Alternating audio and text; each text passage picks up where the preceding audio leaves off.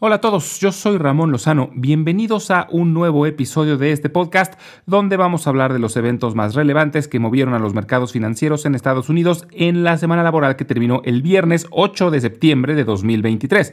En la idea de la semana vamos a hablar de mercado libre y en la sección educativa vamos a hablar sobre penny stocks.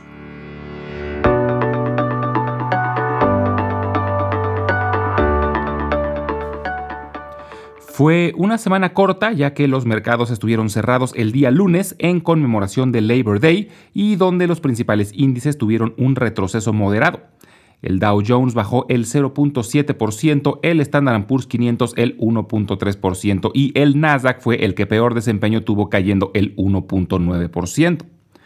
Buena parte de las pérdidas se debieron a una fuerte y muy rara caída en las acciones de Apple. Apple es la empresa que más peso tiene tanto en el Nasdaq como en el Standard Poor's 500. Y esta semana se dio a conocer que el gobierno chino prohibió que funcionarios públicos usen el teléfono de esta marca.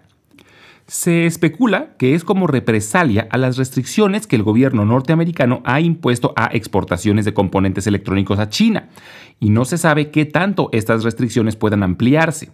Es difícil saber la verdadera razón debido a la secrecía característica del gobierno chino, pero algunos analistas creen que es poco probable, ya que Apple genera más de 300.000 empleos en China y en general tiene muy buena aceptación en ese país asiático.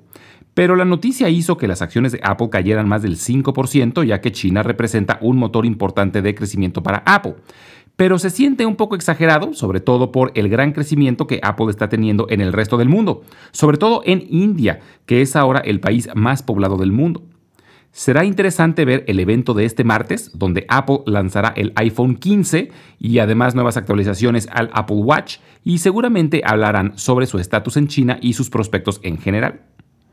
En China también se reportó que el sector de los servicios se expandió el mes pasado al ritmo más lento en ocho meses, además de que tanto importaciones como exportaciones también cayeron por octavo mes consecutivo. Esto muestra que China sigue con muchos problemas para enderezar el barco y regresar al rumbo del crecimiento. El petróleo llegó a su máximo nivel del año, esto después de que Arabia Saudita decidiera recortar su producción hasta en un millón de barriles por día hasta finales del año. Esto se suma a los dos recortes que anunciaron a finales del año pasado y hace un par de meses. Esta decisión se debe a la preocupación que tiene la OPEP Plus de dar soporte a los precios del petróleo. El país árabe señaló que revisarán mensualmente su producción para determinar futuras acciones. En los Estados Unidos hubo poca información macroeconómica relevante, pero la poca que hubo sigue mostrando una economía muy robusta. Se reportó un índice conocido como el ISM Non-Manufacturing Index, que en pocas palabras mide la actividad en el sector de los servicios, y tuvo un incremento mucho mayor a lo que se esperaba, mostrando que la fortaleza de la economía sigue sorprendiendo a la mayoría de los analistas. De hecho, se espera que el crecimiento en el Producto Interno Bruto muestre una ligera aceleración. También se reportó que la balanza comercial tuvo un déficit menor a lo esperado. Este es un indicador que mide la relación entre las exportaciones y las importaciones. Y en temas microeconómicos, ya más del 99% de las empresas han reportado números y el 79% de estas han reportado utilidades por arriba de lo esperado. Esto muestra que en general los analistas estaban pesimistas y tenían sus expectativas muy abajo. Esta semana reportó Zscaler y como la mayoría dentro de la industria de la ciberseguridad mostró un sólido crecimiento. También reportó una empresa llamada C3AI que ha prometido mucho en el campo de la inteligencia artificial, pero se notó que el mercado solo está favoreciendo a empresas rentables. C3AI promete mucho, pero sigue sin ser rentable y ya avisaron que no lo van a lograr este año. Esta semana, Va a ser una semana de mucha información importante. La inflación retoma los reflectores ya que esta semana se reportan dos de los índices más usados para medir la inflación, el índice de precios al consumidor o CPI y el índice de precios de productores o PPI. Y en ambos se espera un ligero crecimiento, que no son buenas noticias. Esto se espera sobre todo porque los energéticos, principalmente el petróleo, se han apreciado mucho pero habrá que ver los índices subyacentes que excluyen alimentos y energéticos para ver si también muestran una aceleración. Se publicará también un reporte llamado Producción Industrial y Capacidad Utilizada, que ayuda a mostrar el estado de la industria manufacturera, minera y de la energía. Estas industrias aproximadamente representan el 14% de la economía. Y finalmente, ya muy pocas empresas reportan números. Esta semana las más esperadas son Oracle, Adobe y Lennar.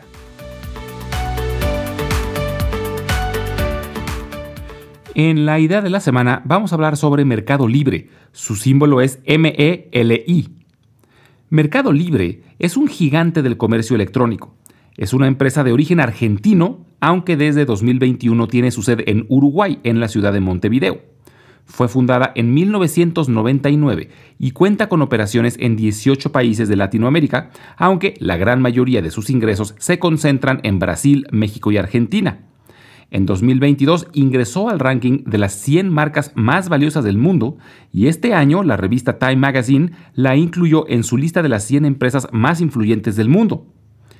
Es una plataforma similar a Amazon, pero con ciertas diferencias, la primera es que un porcentaje importante de sus ventas es de productos usados, además de que también venden vehículos, bienes inmuebles y servicios. También cuentan con un servicio llamado Mercado Pago, que es una plataforma de cobro que ofrece mayor seguridad tanto a compradores como a vendedores. En la plataforma ofrecen sus productos pequeñas y medianas empresas, productores, fabricantes y particulares. Según un estudio publicado el año pasado, más de 900.000 familias generaron su sustento económico gracias a la comercialización de productos en Mercado Libre. Además de que participan más de medio millón de pequeñas y medianas empresas en la plataforma. El año pasado tuvieron ventas por más de 10.500 millones de dólares y está cerca de llegar a los 150 millones de usuarios, lo que representa casi el 50% de todos los usuarios de comercio electrónico en Latinoamérica los últimos años ha tenido un crecimiento espectacular, creciendo a un ritmo de más del 40% anual, y tiene aún mucho espacio para seguir creciendo. En un mercado maduro, como el de los Estados Unidos, la penetración del comercio electrónico es de más del 80%. Es decir, más del 80% de las personas usan comercio electrónico en ese país, pero en Latinoamérica ese número no ha llegado ni al 12%. Además, su plataforma de pagos y financiamiento ha tenido muy buena aceptación y ha evitado que competidores externos como Amazon hayan logrado quitarle la corona en Latinoamérica. Ahora, las acciones de Mercado Libre no están nada baratas. Al igual que muchas empresas de comercio electrónico, sus acciones se fueron a las nubes durante la pandemia, pero fueron severamente golpeadas durante el bear market del año pasado. Pero este año han recuperado buena parte de lo perdido y están en sus niveles más altos de las últimas 52 semanas. Y aunque aún le falta subir otro 30% para llegar a su máximo histórico, su múltiplo ya está rondando los 100, lo que hace que sus acciones tengan una valuación muy elevada en este momento. Entonces, vale la pena tener a Mercado Libre en el radar, pero es difícil saber cuál es el momento correcto de comprar acciones de empresas con tanto potencial. Puede ser prudente esperar a una corrección y septiembre podría darnos esa oportunidad. Pero con el ritmo de crecimiento que tiene, es posible que no se dé. Una forma de invertir en estos casos es hacerlo por etapas, es decir, destinar una cantidad que queremos invertir en esta empresa y empezar únicamente con un 25% o un 30%. De esta manera, si las acciones bajan, tenemos la opción de comprar más. Y si suben, bendito problema, pudimos aprovechar esta apreciación aunque solo haya sido de una parte de lo que teníamos destinado.